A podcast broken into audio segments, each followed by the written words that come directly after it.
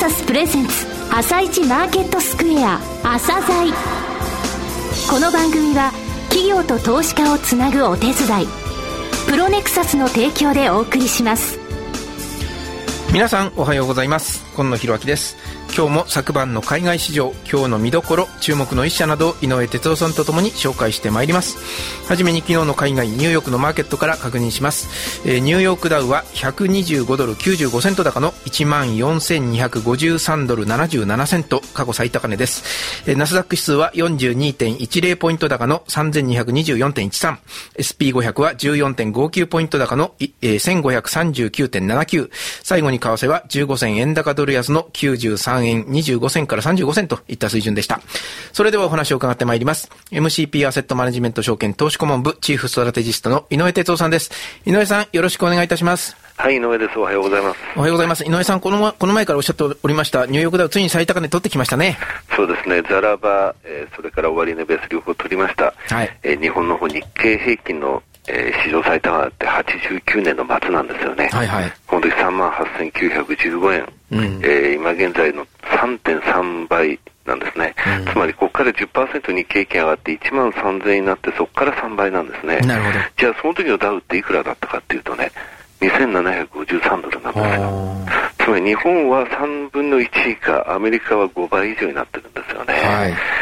うん、この23年間、GDP、うん、この間まで日本2位でしたんでね、1位、2位の、えー、マーケットはこういうふうに下がるっていうのはちょっと悲しいですよね。後半部分でアメリカの方、えー、解説いたします。はい、わかりました。後ほどまたよろしくお願いします。えー、この後は、プロネクサスが選び、井上哲夫がインタビューする個別銘柄紹介コーナー、朝鮮今日の一社です。朝鮮今日の一社。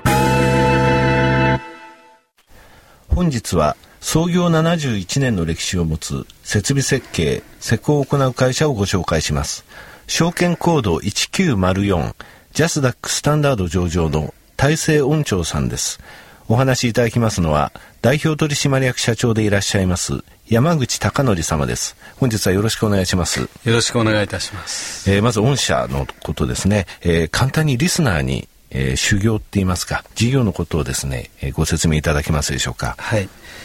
皆さんが普段出入りされていらっしゃるあのオフィスビル工場病院などの建物の中の空気と水をコントロールしている機械設備に関わる仕事でございます。建物の空調衛生給排水工事電気設備工事の設計施工管理などを主軸に業務展開をしております。電子デバイスや医療などのクリーンルームなどの設計施工も手掛けております、はい。もともと冷凍機器の製造業からスタートしておりまして保守などのメンテナンスおよびリニューアル工事を得意とするサービスエンジニアの部隊もございましてリニューアルや小工事の規模から大病院や海外での工場などの空調衛生設備に至るまで空調衛生電気設備全体をお任せいただける会社でございます。最近重要性を増しております省エネ節電対策の立案実行熱源としての太陽光発電の設計施工も行っております。はい。あの海外の売り上げといいますか、を見させていただいたんですが、10年以上にわたってですね、安定的に13%、14%から、えー、今期見込みでは19.4%ぐらいのところですね、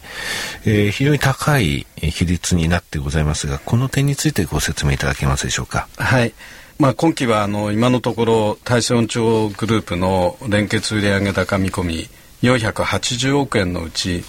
海外売上比率はおそらく20%を超えると思っております、はい、えー、まあ、海外でも特に中国が頑張っております、はい、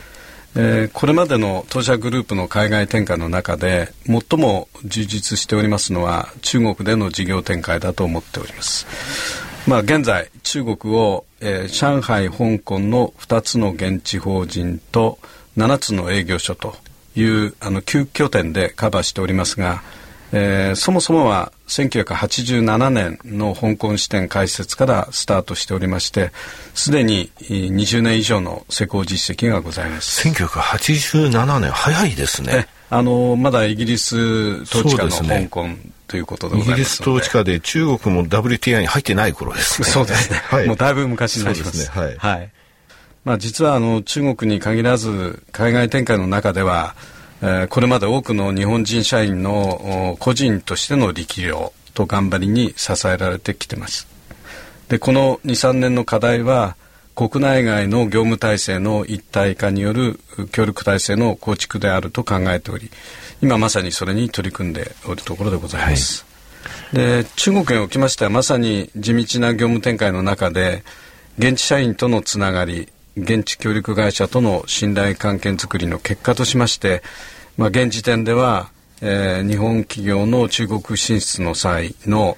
えー、煩雑な現地での申請作業であるとか、はい、施工設計施工、えー、保守管理リニューアルに至るまで一括して対応できる体制ができております、はい、中国なんですけれども、はい、いくつくらいの工場を手掛けられましたでしょうか？あの今まで昨年末までの施工実績は約280件ということになります、はい、日本の大きい企業さんがあちらで工場を作ったり、はい、大きな工場を作ったり、はい、会社を現地法人作られたりする時のその空調とか音調とか、そういったところの設備に関するところを、はい、御社が担ってきたということですね。そういうことでございます。はい。え中国以外の進出なんですが、え御社の場合ハワイインド東南アジアミャンマーでの事業、えー、進められてますね、はい、ハワイと中国でそれぞれ今期50億円以上の売り上げを上げているというお話も聞きました、はい、こちらにつきましてロングインタビューの方ですねじっくりとお聞かせいただきたいと思います。はいわかりました、はい、さて、えー、御社さらなる10年の成長戦略を掲げていらっしゃいますが具体的なお話をお聞かせいただけますでしょうか？はい。あの当社はあの創業70周年を節目にえー、次の10年の成長を展望した長期経営戦略としまして Decade Strategy 2020年、えー、2020を策定いたしました、はい。えー、2020年が80周年の年になります、まあ、目標としては世界に羽ばたく総合設備のプロフェッショナルグループの実現を掲げております。でそのためには人づくりの理念を軸に成長していく必要があると思っております、はいまあ、具体的にはあの3つの柱がございます。えーまあ、第1番目はあの今やっております既存の設備工事事業の深掘りということでございます。リニューアル工事の拡大サービスメンテナンス事業の展開強化が柱となります。はいえー、第2番目は人材確保人材育成への投資ですが、えー、技術教育体制の一層の充実外国籍社員や海外現地社員の育成強化などが中心となります、えー、最後に新規技術新規事業への投資についてですが、えー、省エネ関連技術の開発あとは新規海外市場への進出あと技術コンサルサービスの業用拡大などが挙げられると思います、はい。えー、具体的な10年後の売上高の目標みたいなのございますか、ねあのこれはもうちょっと意欲的に、はい、あの今の売上の倍増で1000億円ということにしてございます。ディケイド。10年ですね、はい、10年後にそういう企業を目指す。それで御社なんですがあの20年間経常利益が一度も赤字になってないですが PBR PBR がですね、はい、割安なまま放置されておりますね。はいはい、で今期、えー、今現在えー、3545社の上場株式のうちですね黒字会社で、えー、PBR54 位0.29倍でございますね。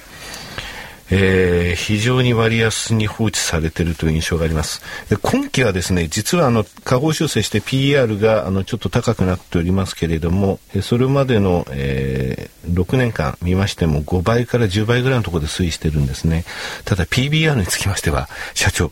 16年間1倍までの状態が続いておりまして、はい、これですね、あのちょっと厳しいことを申し上げるようですが、はい IR を今まであまりやられてなかったという印象がございまして社長これであの4月で就任されて3年ですね、はい、丸3年ですね、はい、IR を通じてですね個人投資家にアピールをされて、はい、なんとかですねこの、えー、割安な状態で放置されているところをですね、はい、ぜひ奪回していただきたいと、はい、もう IR 宣言をされるぐらいのですね、はい、結構多いですよ。そういう会社さん、えー、あのそういったふうにしていただいて、はい。えー、どんどんその割安度が変わっていくということを期待したいと思うんですが、はい、こういうことをきっかけにですね積極的に IR 活動を展開していきたいというふうに思ってます。はい。はい、あの、最後になりますが、簡単にリスナーに向けて一言お願いできますでしょうか？はい。創業70周年を機に、2020年までの10年間成長し続けるという経営ビジョンを立てております。